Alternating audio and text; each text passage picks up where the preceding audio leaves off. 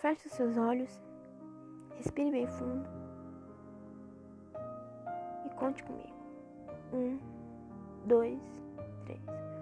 Mantenha os olhos fechados. Só escuta minha voz.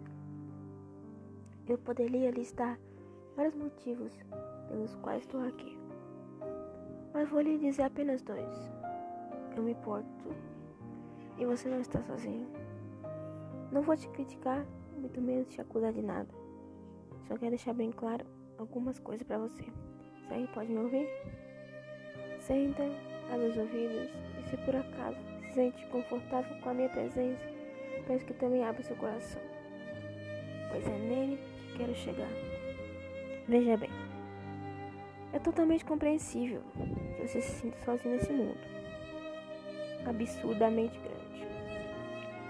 Mas se você olhar ao redor com um pouco mais de cautela, vai me ver ali do seu lado, com o braço estendido, te oferecendo a minha mão também o meu abraço.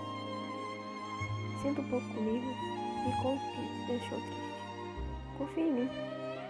Se o seu mundo estiver desabando e se você se sentir sobrecarregado, eu vou estar aqui te ajudarei. Não vou deixar você. Então, um minuto sequer. Sei que nos momentos difíceis você se sente pesado com consumir e se isolar em uma ilha, onde pode ficar sozinho com seus pensamentos, onde não vai incomodar ninguém.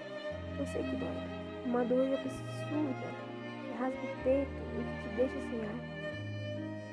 Por um momento você pode pensar que está sozinho, que está afundando e dói, respirar dói, tentar continuar dói,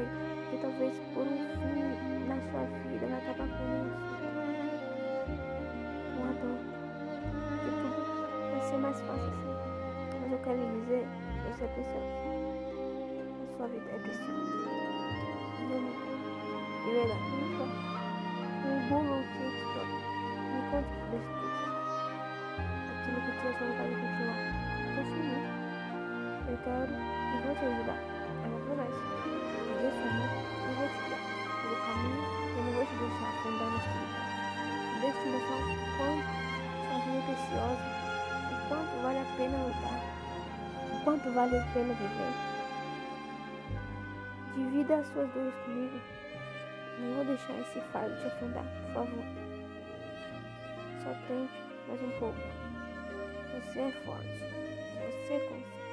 E logo depois, no lugar dessa ferida, brotará uma linda flor. Então, por favor,